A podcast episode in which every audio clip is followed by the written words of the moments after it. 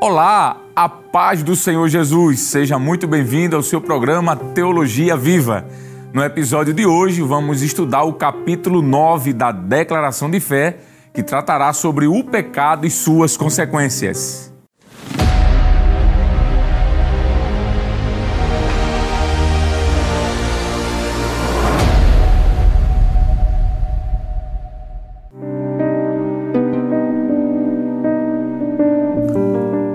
A doutrina do pecado, chamada na teologia de ramartiologia, se ocupa do estudo da origem, natureza e universalidade do pecado, conforme as Escrituras. O termo procede de duas palavras gregas. A primeira, ramartia, traduzida por pecado, como em Atos capítulo 3, versículo 19 e 1 Coríntios 15, 17. E a segunda palavra, logia, que significa estudo, como está em Atos 7,38 e Romanos 3 e 2. Significa também palavra, oráculo ou até mesmo declaração. Em sua origem, o pecado manifestou-se na criatura moral celeste, conforme está em Ezequiel 28, do 1 ao 19, Isaías 14, do 12 ao 15, bem como João 8, 44 e 1 João 3, verso 8 e 12. Mais tarde, Adão, como representante da raça humana, também sucumbiu diante do pecado, sujeitando todos os seus descendentes aos aguilhões do mal moral, tornando-o, portanto, universal a todas as criaturas racionais e afetando até mesmo a criação, como está em Gênesis 3, Salmos 14, Romanos capítulo 1, versículo 18 ao 32, Romanos 8, do 20 ao 23. A natureza do pecado ela é descrita mediante diversos vocábulos hebraicos e gregos designados pelas escrituras como ratá, pecado, errar o alvo, Gênesis 4 e 7.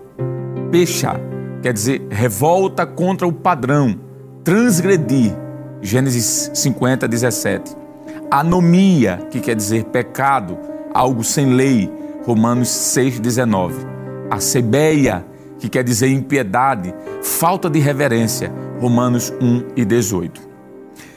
Notemos então, a partir de agora, o que a declaração de fé das Assembleias de Deus no Brasil afirma sobre a doutrina do pecado.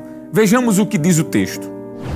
Cremos, professamos e ensinamos que o pecado é a transgressão da lei de Deus, porque o pecado é a transgressão da lei. 1 João 3 e 4, ou seja, a quebra do relacionamento do ser humano com Deus. Há diversos conceitos bíblicos, tanto para designar o pecado, tais como rebelião e desobediência, Romanos 5,19, como suas consequências, quais sejam incapacidade espiritual, falta de conformidade com a vontade de Deus em estado, disposição ou conduta e corrupção inata dos seres humanos. A palavra diz: Não há homem justo sobre a terra que faça o bem e nunca peque. Eclesiastes 7 e 20. Ainda, porque todos pecaram e destituídos estão da glória de Deus. Romanos 3 e 23. Um dos pais da igreja, chamado de Atanásio, dizia que o pecado é a introdução dentro da criação de um elemento desintegrador que conduz à destruição que somente pode ser expelido por meio de uma nova criação. Daí a necessidade do novo nascimento, conforme João capítulo 3, versículo 3, versículo 5 e o versículo 7. A universalidade do pecado, ela é confirmada em toda a Bíblia. O texto diz: na verdade, não há homem justo sobre a terra que faça o bem e nunca peque. Eclesiastes 7 e 20. Ainda, como está escrito, não há um justo, nenhum sequer. Não há ninguém que entenda. Não há ninguém que busque a Deus. Todos se extraviaram e juntamente se fizeram inúteis. Não há quem faça o bem, não há nenhum só. Romanos 3, do 10 ao 12 e comprovada pela própria experiência humana, podemos ver esta verdade bíblica. Vejamos agora o que a declaração de fé das Assembleias de Deus, à luz das Escrituras, afirma sobre os nomes dados ao pecado na Bíblia. Então vejamos sobre os nomes dados ao pecado. São dois termos genéricos para pecado. Um deles aparece em hebraico no Antigo Testamento, é o substantivo ratá, que está em Gênesis 4, verso 7, cuja ideia básica é errar o alvo. Juízes 20, versículo 16 e Provérbio 19, verso 2. O segundo termo é o seu correspondente em grego, que é hamartia, que, embora sem conotação moral no grego clássico secular, aparece com tal sentido sim na Septuaginta e no Novo Testamento, Mateus 12, verso 31. O pecador erra o alvo ou o objetivo da vida que Deus coloca diante dele. Esta é a ideia. Há ainda inúmeras outras palavras que expressam o pecado como transgressão, impiedade, maldade, perversidade, engano, sedução, iniquidade, injustiça e incredulidade. Em textos como Gênesis 31 e 36, Romanos 1 e 18, Romanos 6, 19, Isaías 59 e 3, Atos 13, verso 10, Provérbios 7, 21, Mateus 13, 22, Êxodo 34 e 7, 1 João 1 e 9, 1 Timóteo 1 e 13, Hebreus 3 e 19. Vejamos agora, então, o que a declaração de fé das Assembleias de Deus nos afirma sobre a origem do pecado. Leamos então. O pecado já existia mesmo antes da criação de Adão e de Eva. Originou-se no coração de um querubim ungido, Ezequiel 28, 14 e 15 que juntamente com um grupo de anjos, conforme Apocalipse 12, do 7 ao 9, rebelou-se contra Deus, razão pela qual os insurgentes foram expulsos dos céus. Isaías 14, verso do 12 ao 14 e Lucas capítulo 10, versículo 18. O querubim ungido tornou-se Satanás, que quer dizer inimigo, sendo também denominado de diabo, nome que significa caluniador. Quanto aos anjos que se rebelaram, tornaram-se demônios. Entendemos que a primeira manifestação do pecado aconteceu na esfera angelical. O pecado não é causado por Deus.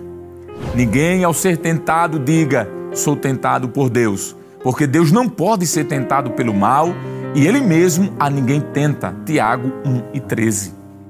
Deus está longe de toda e qualquer impiedade e injustiça. O texto diz: longe de Deus a impiedade e do Todo-Poderoso a perversidade. Jó 34 e 10. E ainda, e não há nele injustiça. Deuteronômio 32 e 4, Salmos 92 e 15. As pessoas, elas são tentadas quando atraídas e engodadas pela própria cobiça. Quando a cobiça é concebida dá à luz o pecado. A Bíblia diz: Mas cada um é tentado quando atraído e engodado pela sua própria concupiscência. Depois, havendo a concupiscência concebido, dá à luz o pecado, e o pecado, sendo consumado, gera a morte. Tiago, capítulo 1, versículo 14 e 15. Eva, ela foi seduzida e enganada. A tentação envolve indução externa e mais os desejos da carne pelas coisas proibidas por Deus. Nós podemos ainda mencionar mais uma vez a declaração de fé das Assembleias de Deus, que afirma o que ela afirma sobre a queda no Éden. Então vejamos o que nos diz a declaração. A queda do homem é uma expressão teológica para designar o momento em que o pecado entrou no mundo por meio do primeiro casal, Adão e Eva. Pelo que, como por um homem entrou o pecado no mundo. Romanos 5 e 12. Os dois foram criados em total inocência e não conheciam o mal antes da desobediência ou de desobedecerem a Deus, conforme Gênesis 3 e 5. Foi dada a Adão a ordem de não comer da árvore do conhecimento do bem e do mal. o texto diz: Porque no dia em que dela comeres, certamente morrerás. Gênesis 2 e 17. Ele, contudo, podia comer livremente de toda e qualquer árvore do jardim. Isso está em Gênesis 2 e 16. O casal desobedeceu a Deus, pois a serpente, identificada em Apocalipse como diabo e Satanás, Apocalipse 19, quero dizer 12 e versículo 9, entrou em cena e enganou a Eva. O texto diz: Mas temo que, assim como a serpente enganou a Eva com sua astúcia, assim também sejam de alguma sorte corrompidos os vossos sentidos e se apartem da simplicidade que há em Cristo. 2 Coríntios 11 e 3. O texto ainda diz: E Adão não foi enganado, mas a mulher, sendo enganada, caiu em transgressão. 1 Timóteo 2 e 14. E foi assim que a humanidade conheceu experimentalmente o mal. A Bíblia diz: Então disse o Senhor Deus: Eis que o homem é como um de nós, sabendo bem e o mal. Ora, pois para que não estenda a sua mão e tome também da árvore da vida e coma e viva eternamente. Gênesis 3, verso 22. Notemos agora o que a declaração nos afirma sobre o pecado original. Adão não foi criado impecável, nem pecaminoso, mas sim perfeito. O texto diz: Deus fez ao homem reto, mas ele buscou muitas invenções. Eclesiastes 7, 29. Deus dotou Adão do livre arbítrio, com o qual ele era capaz tanto de obedecer quanto, se quisesse, desobedecer ao Criador. A Bíblia diz: E ordenou o Senhor Deus ao homem, dizendo: De toda árvore do jardim comerás livremente, mas da árvore da ciência do bem e do mal, dela não comerás, porque no dia em que dela comeres, certamente morrerás. Gênesis 2, 16 e 17. Mas ele, Adão, escolheu livremente desobedecer a Deus. E a sua queda arruinou toda a humanidade, distanciando-a de Deus. O texto diz: Porque todos pecaram e destituídos estão da glória de Deus. Romanos 3 e 23. A iniquidade de Adão, a qual nós chamamos de pecado original, contaminou toda a raça humana. Em consequência disso, a humanidade tornou-se universal e totalmente degenerada, pois todos os seus descendentes nascem em pecado. A Bíblia diz: pelo que, como por um homem entrou o pecado no mundo e pelo pecado a morte, assim também a morte passou a todos os homens, por isso que todos pecaram. Romanos 5 e 12. Todos nascemos em transgressão. O texto diz: Eis que em iniquidade fui formado e em pecado me concebeu minha mãe. Salmos 51 e 5. Deus, entretanto, prometeu o redentor ainda no jardim do Éden, quando anunciou a vinda da semente da mulher para esmagar a cabeça da serpente. Gênesis 3 e 15. Apesar de corrompida pelo pecado, a natureza humana pode ser eficazmente regenerada por Cristo. A Bíblia diz: se alguém está em Cristo, nova criatura é. As coisas velhas já passaram, eis que tudo se fez novo. 2 Coríntios 5 e 17. Ainda, porque somos feituras sua, criados em Cristo Jesus para as boas obras, as quais Deus preparou para que andássemos nelas. Efésios 2 e 10. O nosso corpo pode ser o templo do Espírito Santo. O texto diz: Ou não sabeis que o nosso corpo é templo do Espírito Santo que habita em vós, proveniente de Deus, e que não sois de vós mesmos? 1 Coríntios, capítulo 6, versículo 19. Seguindo ainda nosso estudo sobre a declaração de fé, vejamos o que este documento nos afirma sobre as consequências da queda. O relato bíblico revela que o senso de culpa foi instantâneo. Adão e Eva morreram espiritualmente no mesmo momento em que comeram o fruto proibido, pois a comunhão com Deus foi interrompida de imediato. E a morte significa separação. E o pecado separou os seres humanos de Deus. O texto diz: Mas as vossas iniquidades fazem divisão entre vós e o vosso Deus, e os vossos pecados encobrem o seu rosto de vós, para que vos não ouça. Isaías 59 e 2. Os olhos do casal naquele momento foram abertos e logo ambos perceberam que estavam nus, tendo conhecido pessoalmente, a partir daquele momento, o mal. Procuraram então esconder-se da presença de Deus porque sentiram medo. Gênesis 3, verso do 10, do 7 ao versículo 10. O juízo divino, ele veio sobre a serpente. Gênesis capítulo 3, versículo 14 e 15, como Romanos 16 e 20. Veio também sobre a mulher e sobre o homem. Gênesis 3, verso 16 e ainda 3, verso 17 ao 19. Toda, mas toda a raça humana e a própria natureza também sofreu. A Bíblia diz: Porque sabemos que toda a criação geme e está juntamente com dores de parto até agora. Romanos 8, 22 sofrem consequências funestas do primeiro pecado humano, seguido do justo juízo pronunciado pelo próprio Deus, pois um Deus santo tinha que julgar a desobediência de suas criaturas. Seguindo ainda esse nosso estudo, vejamos o que a declaração de fé das Assembleias de Deus afirma sobre a corrupção total do gênero humano. A queda no Éden arruinou toda a humanidade tão profundamente que transmitiu a todos os seres humanos a tendência ou inclinação para o pecado. Não somente isso, mas contaminou toda a humanidade. A Bíblia diz: não há um justo sequer. Romanos 3, verso 10. Todos pecaram e destituídos estão da glória de Deus. Romanos 3 e 23. A natureza moral, ela foi corrompida. Gênesis 6, verso 5 e verso 12. E o coração humano também tornou-se enganoso e perverso. Jeremias 17, 9.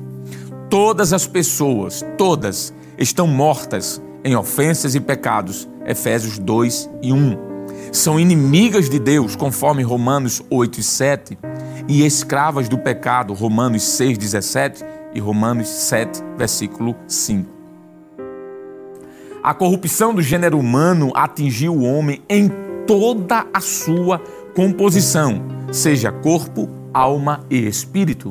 Romanos 8 e 10, Romanos 2 e 9 e ainda 2 Coríntios 7 e 1 conforme lemos em Isaías a seguinte expressão: Toda a cabeça está enferma e todo o coração fraco.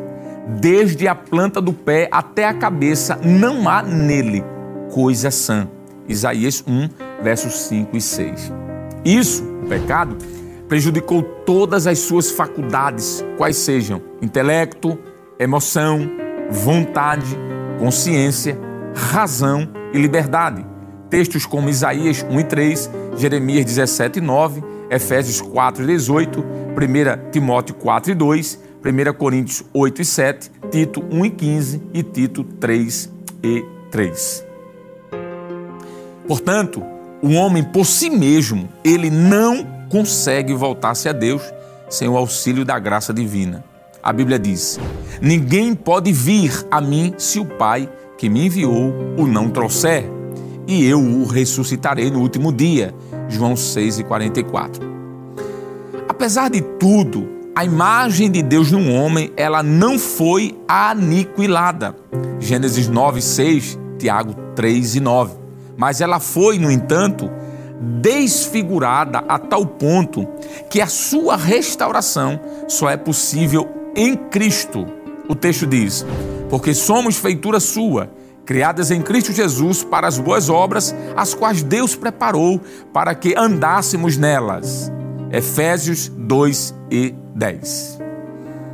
Jesus ele reconheceu algumas qualidades, por exemplo, no moço rico, mesmo sendo pecador, Marcos 10 e 21, e até mesmo nos próprios fariseus, Mateus 23 e 23. Todos nós conhecemos descrentes, por exemplo, que são pessoas de bem, pessoas honestas, de bom caráter e religiosas, como, por exemplo, o centurião de Cafarnaum, Lucas 7, do 4 ao 7. Ainda que o bem social que elas praticam levem a marca da contaminação do pecado, conforme Eclesiastes 7 e 20. Dando então continuidade ao nosso estudo, vejamos o que a declaração de fé nos afirma sobre a situação dos recém-nascidos e das crianças. Até os bebês recém-nascidos e as suas demais criancinhas que ainda não conheceram experimentalmente o pecado já possuem uma natureza pecaminosa. Salmos 51 e 5 e também 58 e 3 de Salmos. O Senhor Jesus, porém, quando se referiu à situação das crianças, ele afirmou que das tais é o reino de Deus. O texto diz: Deixai os pequeninos e não os estorveis de vir a mim, porque dos tais é o reino dos céus. Mateus 19, verso 14. Em relação à responsabilidade pessoal, considerando que algumas crianças desenvolvem-se no aspecto moral mais cedo do que outras, e que a Bíblia não define para isso uma idade padrão, não é possível atribuir-lhes culpa até que elas façam uma diferença entre bem e mal de forma consciente, conforme está em Romanos 9, verso 11. Entendemos então que a obra da redenção realizada pelo Senhor Jesus em favor de todas as pessoas, repito, todas as pessoas, Romanos 5, 17 ao 19, proveu salvação aos que vierem a falecer em tenra idade. O texto diz: porque dos tais é o reino de Deus. Marcos 10 e 14. Entendemos, com base nessas palavras, que as crianças elas não serão condenadas e nem estarão perdidas caso morram antes de terem condições morais e intelectuais de poderem responder conscientemente ao dom gratuito de Deus que está em Romanos 6 e 23. O Senhor Jesus apresentou as crianças como um exemplo de quem herda o reino de Deus. O texto diz: E disse: Em verdade vos digo que, se não vos converterdes e não vos fizerdes como crianças, de modo algum entrareis no reino dos céus. Mateus 18 e 3. Dando prosseguimento ao nosso assunto, vejamos agora o que a declaração de fé das Assembleias de Deus nos afirma sobre a relação do pecado de Adão com a pecaminosidade humana. O pecado original, no sentido estrito da palavra, diz respeito à primeira transgressão do ser humano à lei de Deus. É, no entanto, usado, geralmente, para designar a pecaminosidade universal e hereditária do gênero humano desde a queda de Adão. O pecado de Adão afetou toda a raça humana. O texto diz: pelo que, como por um homem entrou o pecado no mundo, e pelo pecado a morte, assim também a morte passou a todos os homens, por isso que todos pecaram. Romanos 5, verso 12. O ensino paulino fundamenta-se nas escrituras do Antigo Testamento. Podemos citar Salmos 51 e 5, Salmos 58 e 3, que descreve a corrupção geral da humanidade. Ainda Salmos 14, do 1 ao 3, bem como 53, do 1 ao 3. O apóstolo Paulo, por revelação divina, desenvolveu esse pensamento, tornando tal doutrina mais clara. Seu ensino é de que a morte originou-se na raça humana por causa do pecado de Adão.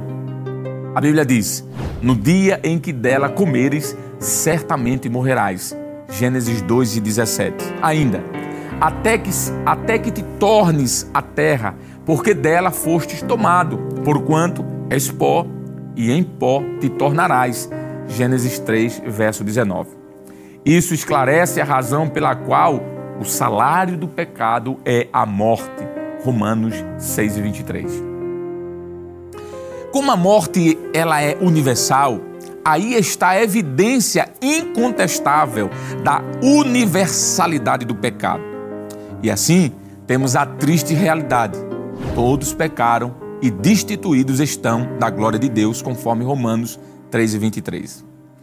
Quando, porém, somos advertidos de que a morte é consequência do pecado, o apóstolo imediatamente apresenta a tranquilizadora mensagem do Evangelho, quando ele diz: Mas o dom gratuito de Deus é a vida eterna por Cristo Jesus, nosso Senhor. Romanos 6 e 23. Para finalizar então o nosso assunto, vejamos o que a declaração de fé das Assembleias de Deus nos afirma sobre a morte. A morte é uma das consequências primárias do pecado, sua punição e castigo. Por esta razão, o mundo inteiro tem de experimentar este terrível golpe. O texto diz: Aos homens está ordenado morrerem uma vez vindo depois disso o juízo. Hebreus 9, 27. Esse é o resultado do pecado original de Adão. Podemos citar Romanos 5, verso 12 e 17. O ser humano, ele não foi destinado para a morte, mas para a vida. Adão não teria morrido se tivesse vencido a tentação. Gênesis 13, 22. A morte espiritual é o atual estado do pecador sem Cristo. As Escrituras dizem: E vos vivificou, estando vós mortos em ofensas e pecados. Efésios 2 e 1. Quem recebe a Jesus como seu Salvador pessoal passa da morte para a vida. Quem ouve a minha palavra e crer naquele que me enviou tem a vida eterna e não entrará em condenação, mas passou da morte para a vida. João 5 e 24. A morte eterna é uma experiência da morte espiritual para os que rejeitarem a vida eterna em Jesus. Ela é chamada de segunda morte na Bíblia. Apocalipse 2 e 11 e também Apocalipse 20 e 14. A morte ela foi vencida no Calvário por Cristo, Atos 2 e 24, que trouxe então a vida aos que recebem a abundância da graça e do dom da justiça. Reinarão em vida por um só, Jesus Cristo. É o que Paulo disse em Romanos 5 e 17. Assim como a morte e o pecado passaram a todos os seres humanos por causa do pecado de um só homem, Adão, a salvação e a vida eterna, da mesma maneira, são concedidas a todo aquele que nele crer pela justiça de um só homem, o Senhor Jesus Cristo. O texto diz: Porque assim como a morte veio por um homem, também a ressurreição dos mortos veio por um homem, porque assim como todos morreram em Adão, assim também todos serão vivificados em Cristo. 1 Coríntios 15, 21 e 22. Bem, eu espero que você esteja gostando de estudar conosco a declaração de fé das Assembleias de Deus e no próximo episódio estudaremos o capítulo de número 10, que tratará sobre a salvação. E que a graça do nosso Senhor e Salvador Jesus Cristo, o grande amor de Deus, o nosso eterno Pai, a comunhão e as divinas consolações do Espírito Santo estejam sobre todos nós agora e para sempre. Amém.